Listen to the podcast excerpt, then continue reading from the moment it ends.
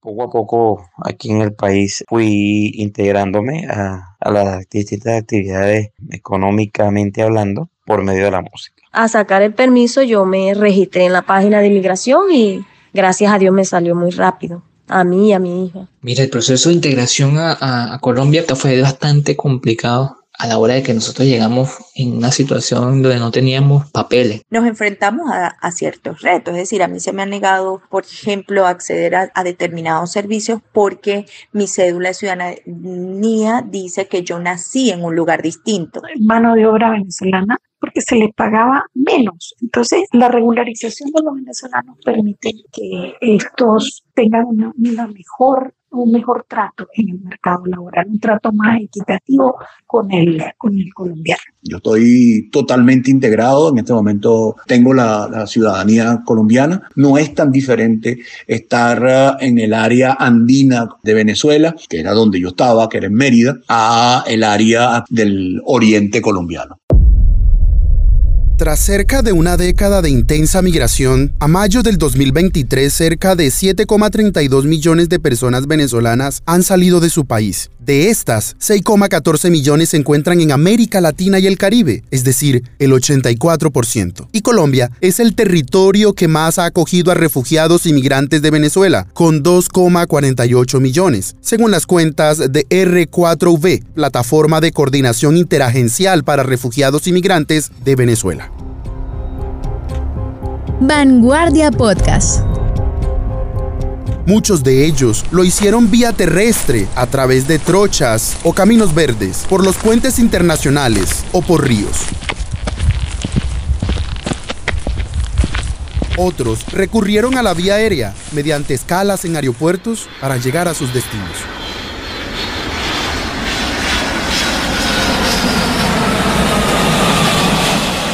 Y en términos de movimientos en la frontera colombo-venezolana, el informe más reciente de R4V nos cuenta que en el primer trimestre del 2023 se observó un saldo migratorio positivo en Colombia, pues el total de entradas regulares e irregulares sumaron 94.400, superando las salidas, que fueron 61.100.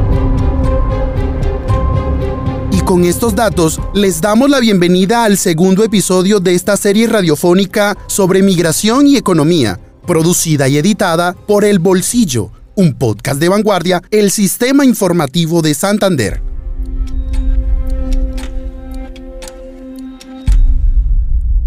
Y luego de haber escuchado a nuestros protagonistas en el primer episodio, a César Villaquiran, Liliani Rodríguez, Josefa Ramón y Gabriel Castillo, Mairene Tobón y Luis Núñez, y cómo fue su experiencia de migración de Venezuela a Colombia, cada uno según sus circunstancias, ahora es el turno de hablar de la regularización y la integración. Dos palabras, dos conceptos y dos procesos que van de la mano en el paso a paso del y de la migrante. Vanguardia Podcast. Por ejemplo, la plataforma R4V nos cuenta que las personas refugiadas y migrantes necesitan una integración social y económica mediante el acceso a una amplia gama de servicios de empleo, emprendimiento, inclusión financiera y cohesión social. Esta última abarca lo que hablamos en salud, educación y cultura. Lamentablemente, estar en condición irregular restringe el acceso a bienes y servicios, mientras que la regularización, en particular a través del estatus de protección temporal para venezolanos, presenta la oportunidad de superar todas las barreras para una integración exitosa de las personas refugiadas y migrantes.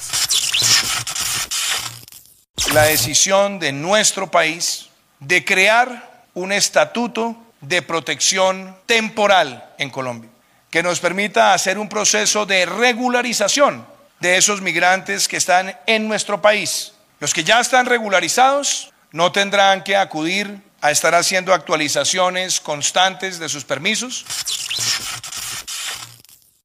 Por ejemplo, hasta el último trimestre del 2022, 2.455.153 personas refugiadas y migrantes de Venezuela estaban inscritas en el Registro Único de Migrantes y Venezolanos y se aprobaron 1.839.638 permisos temporales de protección en Colombia. Y hasta el primer trimestre del 2023, 1.718.811 permisos confirmaron la integración de estos migrantes venezolanos. Hoy, nuestro país apela a la solidaridad, a la fraternidad, a la humanidad para plantear una política pública. Es el más grande hecho de paz en el manejo de crisis migratorias que se hayan visto en el planeta. Y que este gesto de Colombia que convoca a la comunidad internacional sea para fortalecer la atención a la crisis, pero también para que logremos una solución definitiva a la causa.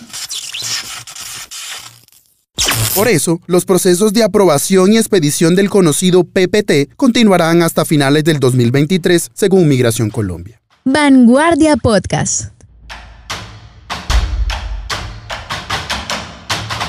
A partir de estos datos hablaremos de la regularización y sus beneficios, cómo lo hicieron nuestros protagonistas. Por ejemplo, Lilianis Rodríguez, para poder trabajar tuvo que sacar el PPT de migración, conforme al Estatuto Temporal de Protección, que busca proteger a la población migrante como ya todos saben, con el permiso nuevo que están haciendo. Cuando empezó a sacar el permiso, yo me registré en la página de inmigración y gracias a Dios me salió muy rápido a mí y a mi hija. Es fácil entrar porque hay troche y hasta por ahí mismo por inmigración no nos dicen nada. Yo entré varias veces por ahí, pero con el estatuto es más fácil. Y teniendo en cuenta que para el 2022 el 56% de las y los venezolanos que se encontraban en Colombia estaban en condición irregular y entendiendo que la irregularidad afecta no solo a los migrantes, sino también al país, el gobierno decidió irse por el camino de la creación de este Estatuto Temporal de Protección para Migrantes Venezolanos. Y así lo hizo Gabriel Castillo. Para regularizarme en el país, ya por las políticas migratorias para ese tiempo de presidente Duque y algo que se le agradece de parte del pueblo venezolano a Duque fue ese aporte a la migración con apoyo internacional, con apoyo de aquí del Estado, él pudo recibirnos y, hacer un, proceso de, de, protección para todos los migrantes. Poco a poco aquí en el país fui integrándome a a las distintas actividades eh, económicamente hablando por medio de la música. Vanguardia Podcast.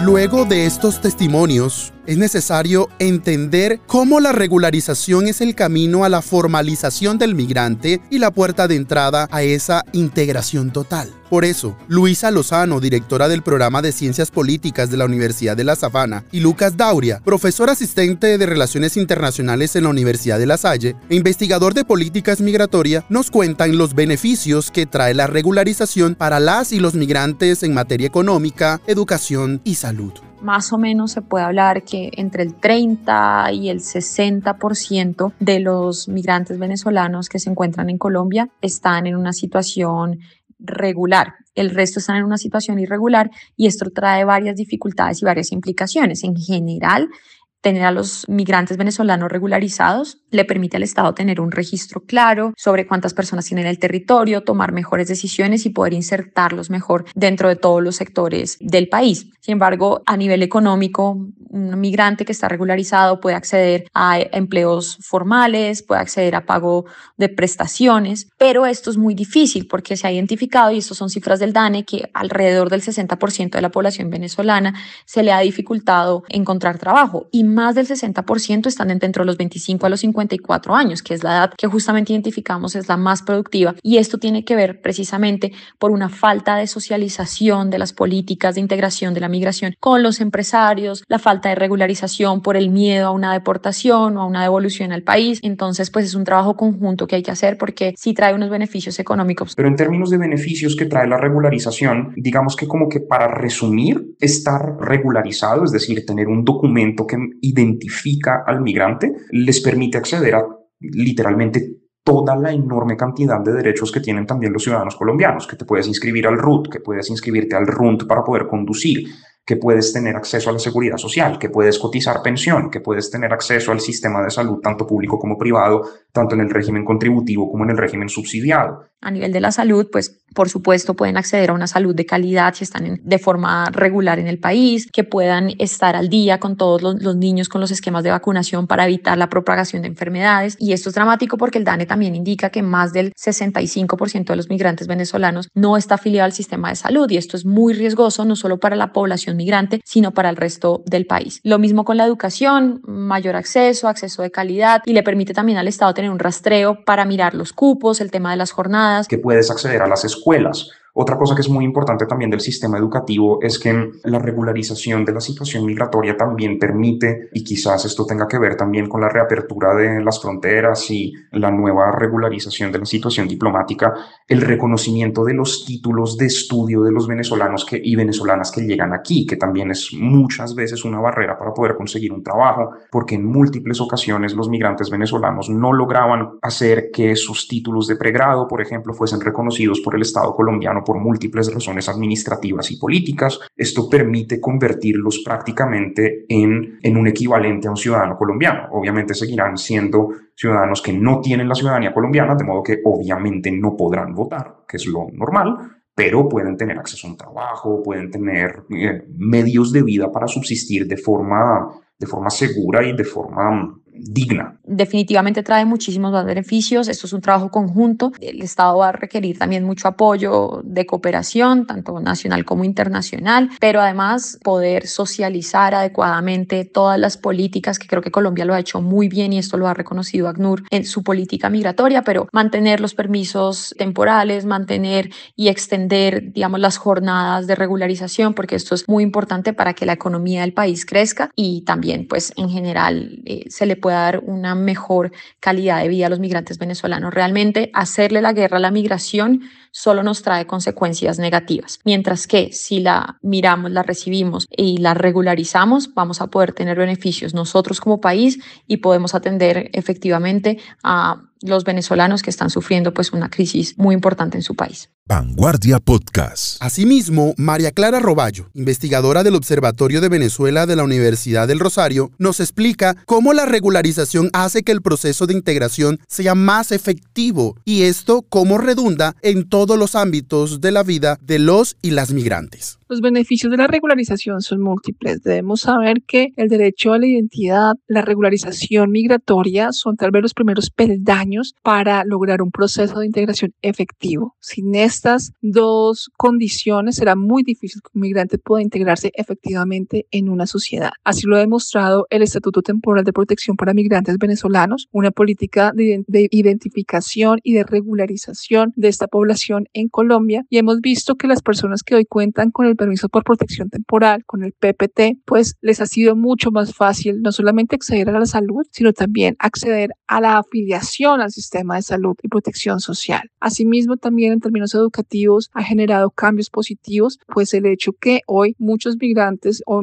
o población migrante escolar tenga el PPT, pues no va a tener barreras para obtener su grado de bachillerato. Hoy el PPT dinamiza muchísimo más esto. Por supuesto, este documento también permite el acceso a trabajos formales esto va a facilitar el acceso al trabajo, el acceso también a vivienda, ya que es un documento de identificación válido y el gobierno pues tiene que seguir trabajando en la socialización y la aceptación de diferentes sectores de este documento, pues para que efectivamente tenga un uso operativo reconocido por toda la sociedad y por todos los sectores de la sociedad colombiana. Y por supuesto esto a mediano y largo plazo pues va a redundar en una integración socioeconómica y productiva que va a tener grandes beneficios para la sociedad receptora. Y para cerrar esta primera parte, María Teresa Palacios, directora del Grupo de Investigación en Derechos Humanos de la Universidad del Rosario, nos da algunas ideas de lo que todavía le queda faltando a este proceso de regularización de los migrantes en Colombia. Pues que en realidad solamente ha habido el planteamiento legal de eh, promover varias vías como estabilización socioeconómica, como validación de títulos, como por ejemplo promover el emprendimiento, pero más allá de esa formulación legislativa que se produjo en la ley 21 2136, pues no hay una reglamentación específica que le permita dar desarrollo a este tipo de iniciativas. Entonces eso es importante que se desarrolle a través de decretos, a través de política pública y de acciones, digamos, administrativas un poco más concretas. Vanguardia Podcast.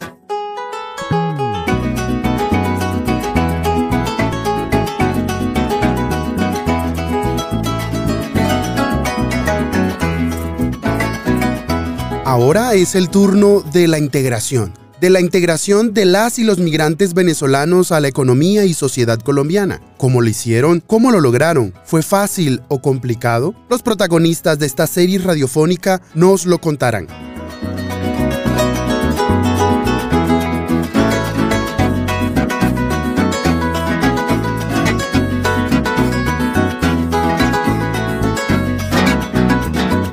Banco Mundial reconoció que el gobierno colombiano convirtió la migración venezolana que atraviesa una amplia y porosa frontera de 2.219 kilómetros y con fuertes vínculos históricos, económicos y socioculturales en una oportunidad de promover la regularización migratoria. Y aquí la integración aparece como la inclusión de migrantes venezolanos en Colombia, ya que los beneficios económicos a largo plazo tienen el potencial de superar los costos que se están generando en este momento.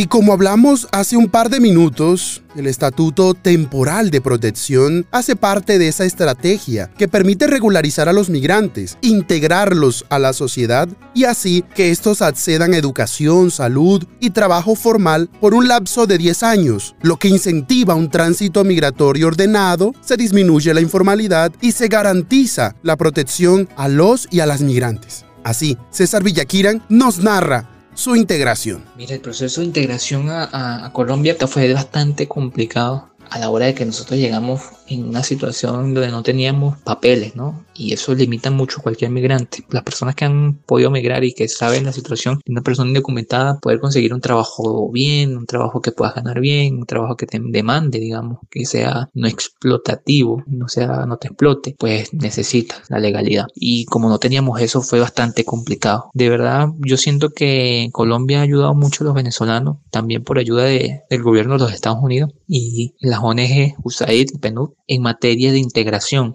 Creo que es un proceso bastante importante y ha ayudado y ha beneficiado muchísimo a los migrantes. Con el permiso de protección temporal, PPT, de verdad creo que fue una herramienta y una estrategia muy, muy asertiva, en donde no solamente ah, nos dio legalidad a los venezolanos, sino que también pudo hacer un censo real de la población migrante y nos ayudó claramente eh, después de yo poder obtener mi PBT pude empezar a trabajar como arquitecto en, una constructora en Marlo Huesas poder cotizar poder tener salud poder tener mi cuenta bancaria cosas que no podíamos realizar sin tener esa, esa legalidad de verdad fue un, un, avance gigantesco. Y esperemos que los próximos gobiernos sigan manteniendo esa unidad y que pues si un día Venezuela se libera pues podamos seguir trabajando de manera combinada. Desde el 2016 Colombia es el principal receptor de migrantes, refugiados y retornados procedentes de Venezuela. Y la integración se convirtió en esa oportunidad como hemos dicho de acceso a derechos y servicios a la flexibilización de políticas de regularización y formalización laboral e inclusión Kalsiyum Así lo reafirmó un informe del Observatorio de Venezuela de la Facultad de Estudios Internacionales Políticos y Urbanos de la Universidad del Rosario. Vanguardia Podcast. Nuestra protagonista Mairene Tobón, migrante colombo-venezolana, quien es doctora en ciencias y consultora en temas de migración, nos explica las etapas de la integración. Lo primero que hay que decir es que la integración es un proceso, es decir, no es automático. No sucede cuando uno pasa la frontera, ya sea de manera regular o, o, o irregular. Cuando yo me voy a otro país o llego a otro país, la integración necesita pasar por unas etapas. Y estas etapas inician incluso antes de que ocurra el viaje. Es decir, la capacidad que tenga, tiene la persona para preparar, anticipar aquellas situaciones que pueden ser estresores durante la migración, pues forma parte de la integración. No es lo mismo hablar de una persona que planificadamente organizó un viaje migratorio o una, o una trayectoria migratoria a quien por determinadas condiciones,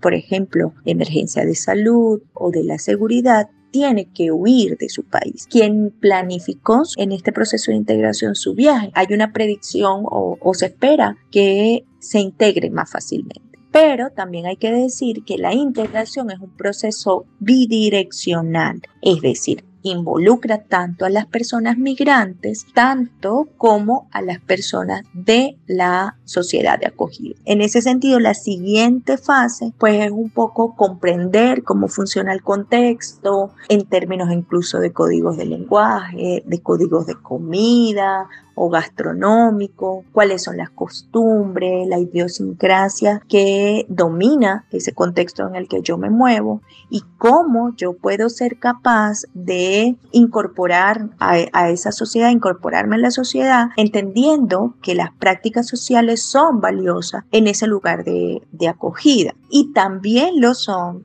mi identidad como persona migrante. Es decir, yo de la integración no significa perder mi identidad. Vanguardia Podcast. En la última y tercera etapa, nosotros lo que observamos es que las personas migrantes empiezan a incorporar esos códigos eh, sociales que hacen parte del lugar de destino en su vida cotidiana respetando su identidad o su idiosincrasia. Es decir, yo soy capaz de comprender algunos términos o que cuando me voy a referir a una persona debo hacerlo usando algunos términos particulares para que mi mensaje pueda recibirse sin distorsión. En esta tercera etapa yo soy capaz incluso de valorar como la gastronomía, las costumbres del lugar de donde mm, estoy llegando, el lugar de acogida, tiene elementos que yo puedo incorporar en mi familia, en mi cotidianidad y que empieza a ser parte de mí, como también lo son aquellas, aquellas costumbres de mi lugar de origen.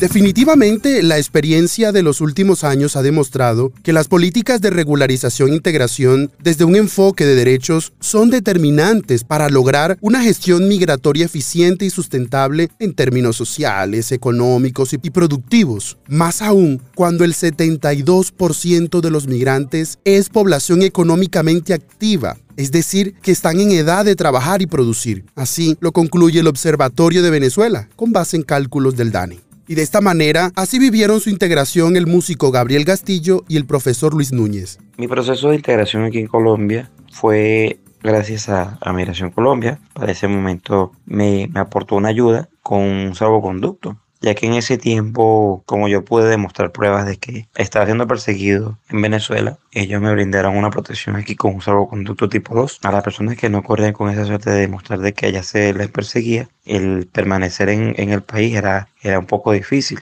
ya que las autoridades de Migración Colombia, así como eran de colaboradores, eran igual de estrictos, ¿sí? Para ese tiempo, entonces de verdad que fue una gran ayuda ese salvoconducto, pero no me daba prioridad, no me daba ninguna clase de beneficio. Estando en Cúcuta eh, fue un poco más difícil la, la, integración ya con la parte, con la parte ciudadana, ya que para ese tiempo, bueno, como todo, hay personas buenas, personas malas y muchas personas malas dañaron la, reputación de los, de que estábamos llegando a la buena, ¿sí? Entonces se vivió ese, ese momento de difícil de poder integrarnos a la sociedad. Se vivió esa, esa pequeña mala parte de lo que se llama la xenofobia, ¿sí? Y muchas personas buenas en Colombia nos empezaron a tender la, la mano y bueno, me dediqué a la música. Ingresé aquí con con conocimientos de la música, ya que también siendo funcionario en, en Venezuela era músico. Me dediqué con, con ese arte y gracias a Dios pude salir adelante. Yo soy hijo de migrante. Mi padre era cubano y en la década de, del 60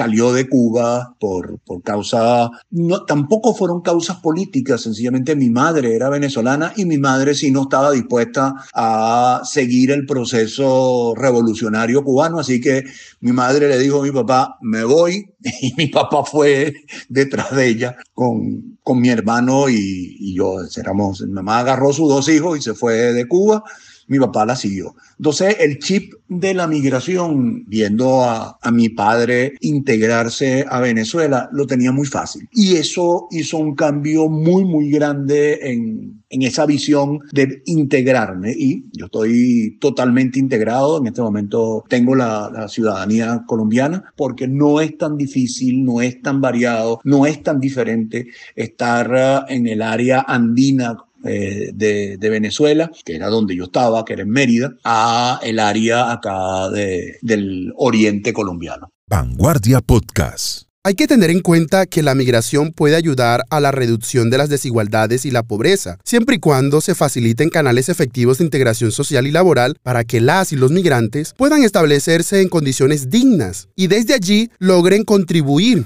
en el país que estén, en este caso Colombia, al desarrollo social, económico y productivo. Así coinciden los expertos que consultamos para esta serie radiofónica, pero lamentablemente hay dificultades en la integración. De eso nos hablan los expertos María Clara Roballo, Lucas Dauria y Luisa Lozano. Y esto se debe a diferentes situaciones. Por un lado, a dos condiciones estructurales y es que la migración venezolana había perdido la posibilidad, al menos desde cerca del 2015, de portar documentos de viaje idóneos. Por lo tanto, no podían acreditar su identidad y eso pues evidentemente dificulta que puedan generar procesos de regularización migratoria a los países que van llegando. Y por otro lado, es que en el caso de Colombia y Venezuela, desde el 2015 ha habido periodos prolongados de cierre de frontera. La barrera más grande que existe sigue siendo la regularización de los migrantes, es decir, que puedan obtener realmente un documento de identificación, inclusive con parámetros biométricos y cosas por el estilo, es decir, como un equivalente de la cédula que les permita ser reconocidos. El Estatuto Temporal de Protección, en este sentido, que empezó a operar desde el 2021,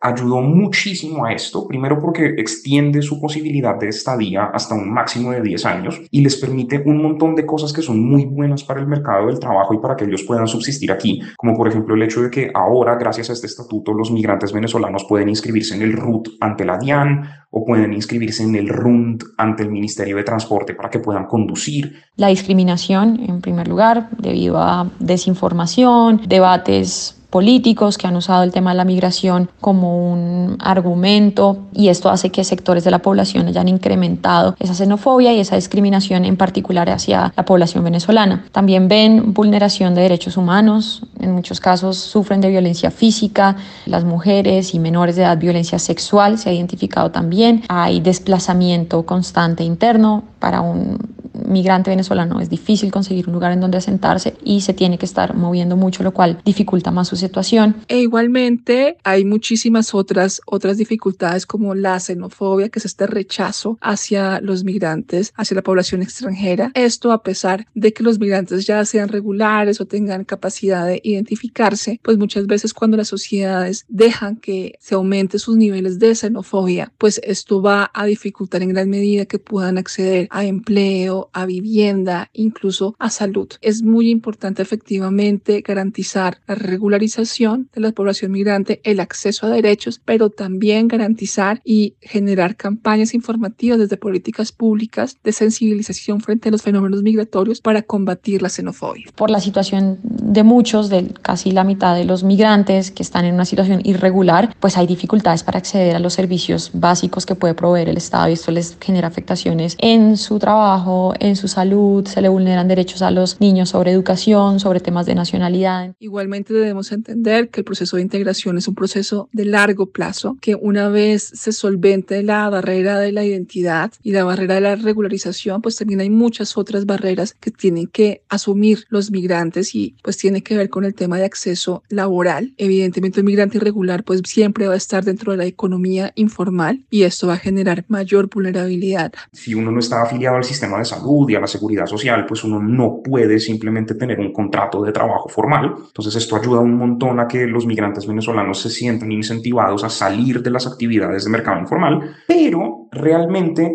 un acceso completo al sistema de salud y ser literalmente inscritos a la CPS por completo y que puedan acceder a todos los beneficios del sistema de salud colombiano sin excepción, se logró únicamente por medio de el permiso de protección temporal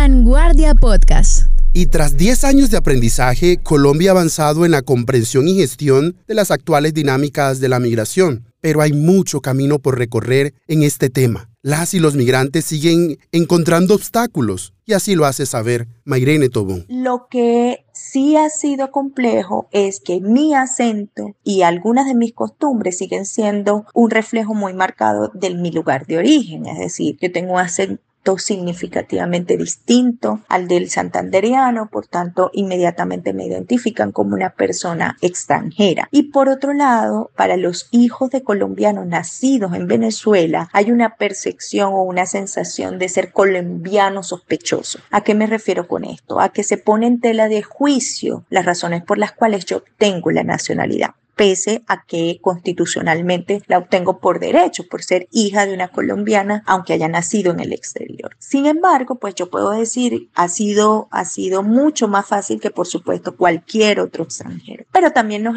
nos enfrentamos a, a, ciertos retos, es decir, a mí se me ha negado, por ejemplo, acceder a, a, a determinados servicios porque mi cédula de ciudadanía dice que yo nací en un lugar distinto y el funcionario o la funcionaria entonces no comprende cómo una persona que no nace en territorio nacional puede tener una cédula de ciudadanía y eso me ha, me ha impedido el acceso a algunas cosas. O cuando he querido la inclusión financiera, por ejemplo, es terrible para la, la, los colombo venezolanos o para las personas extranjeras inclusive, porque no, no tenemos, llegamos y no tenemos score crediticio, por tanto no podemos acceder a todos los servicios o a la oferta de servicios financieros. Tú tienes que justificar muy bien por qué vas a abrir una cuenta de ahorro, la comprensión sobre cómo se maneja el sistema bancario aquí y en otro país, pues choca un poco con, con las dinámicas locales.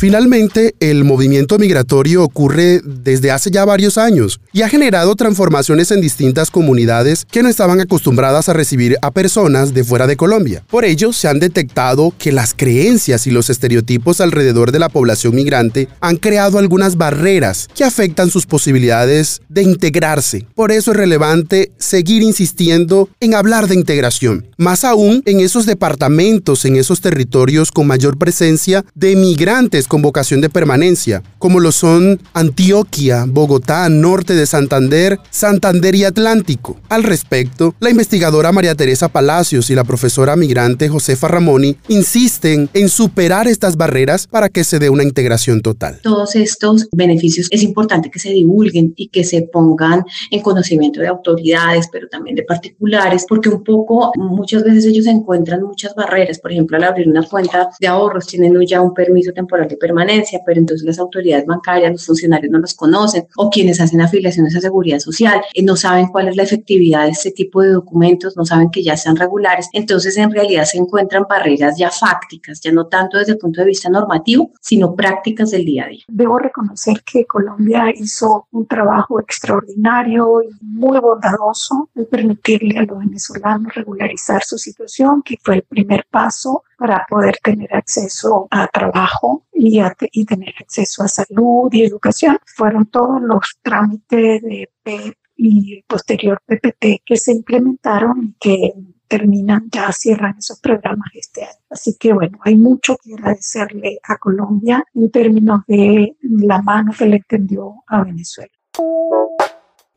De esta manera llegamos al final de este segundo episodio y como dijo UNICEF, el cambio más significativo en la sociedad sería que hubiera más empatía y dejar de ver a la población migrante como un problema y la viéramos como una oportunidad para promover la integración. Gracias por acompañarnos durante estos minutos en el que conversamos sobre migración y economía y escuchamos los testimonios de César Omar Villaquiran, arquitecto y gerente de su propia empresa de diseño arquitectónico, de Liliane Rodríguez, auxiliar de ventas de una papelería, de Ramoni, profesora titular de la Escuela de Economía y Administración de la UIS, de Gabriel Castillo, músico integrante de bandas y grupos musicales de géneros tradicionales y populares, de Mayrene Tobón, doctor en ciencias con mención en gerencia, investigadora y consultora en temas de migración, y Luis Núñez, profesor de la Escuela de Física de la UIS, experto en astrofísica relativista, astropartículas y ciencias de la información. Sus historias de vida son la base para lo que escucharemos en más episodios, en los que exploraremos las razones del por qué estos migrantes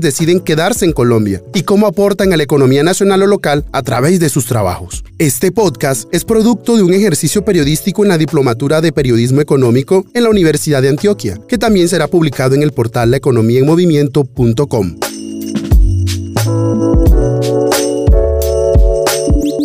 No olviden activar las notificaciones, suscribirse en su plataforma de podcast favorita y calificarnos con 5 estrellas para que estos contenidos le lleguen a más personas. Y recuerden, este es El Bolsillo, un podcast de vanguardia, el sistema informativo de Santander. Nos oímos en un próximo episodio.